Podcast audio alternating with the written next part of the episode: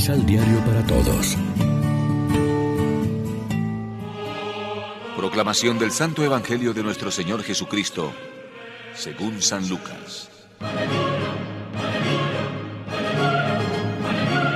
Los fariseos le preguntaron. ¿Cuándo llegará el reino de Dios? Él les contestó. La llegada del reino de Dios no es cosa que se pueda verificar. No se va a decir, está aquí o está acá.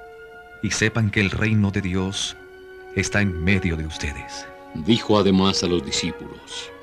Llegará un tiempo en que ustedes desearán ver uno solo de los días del Hijo del Hombre, pero no lo verán.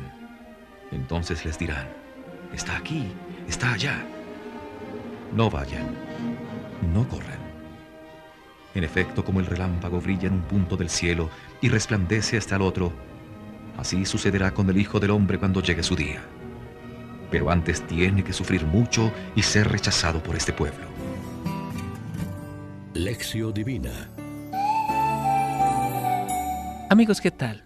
Hoy es jueves 11 de noviembre la iglesia se viste de blanco para celebrar la memoria del obispo San Martín de Tours y como siempre nos alimentamos con el pan de la palabra.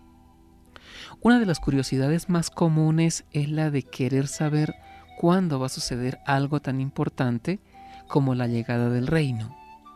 Es lo que preguntan los fariseos obsesionados por la llegada de los tiempos que había anunciado el profeta Daniel. Jesús nunca contesta directamente a esta clase de preguntas, por ejemplo, a la que oíamos hace unos días, ¿cuántos se salvarán? Aprovecha eso sí para aclarar algunos aspectos, por ejemplo, que el reino de Dios no vendrá espectacularmente y que el reino de Dios está dentro de nosotros. Por tanto, no hay que preocuparse ni creer en profecías y en falsas alarmas sobre el fin. Antes tiene que padecer mucho. Seguimos teniendo una tendencia a lo solemne, a lo espectacular, lo llamativo, a nuevas apariciones y revelaciones y signos cósmicos. Y no acabamos de ver los signos de la cercanía y de la presencia de Dios en lo sencillo, en lo cotidiano. Al impetuoso Elías, Dios le dio una lección y se le apareció no en el terremoto, ni en el estruendo de la tormenta, ni en el viento impetuoso, sino en una suave brisa. El reino de Dios ya está entre nosotros, en el corazón de cada creyente que se ha convertido, que escucha y pone en práctica la palabra.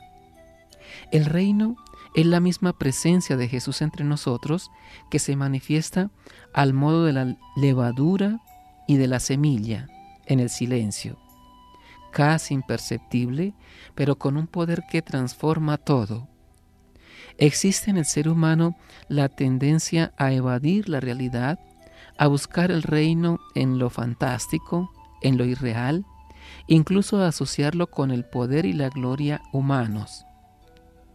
Jesús en cambio nos dice que para ser parte del reino es necesario pasar por la persecución, por el rechazo de los poderosos de la tierra, para alcanzar el reconocimiento y la gloria del Padre. Reflexionemos.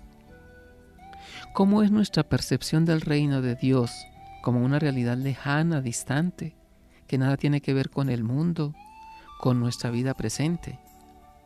¿Descubrimos en medio de nosotros la presencia oculta del reino de Dios? Oremos juntos. Me da vértigo pensar que el reino está dentro de mí, puesto que con frecuencia mi vivencia de la realidad se me transforma en un pequeño infierno, en, en una lucha continua. Pero me solaza y sosiega el alma pensar que sí, que tu reino, tú estás en mí. Amén. María, Reina de los Apóstoles, ruega por nosotros.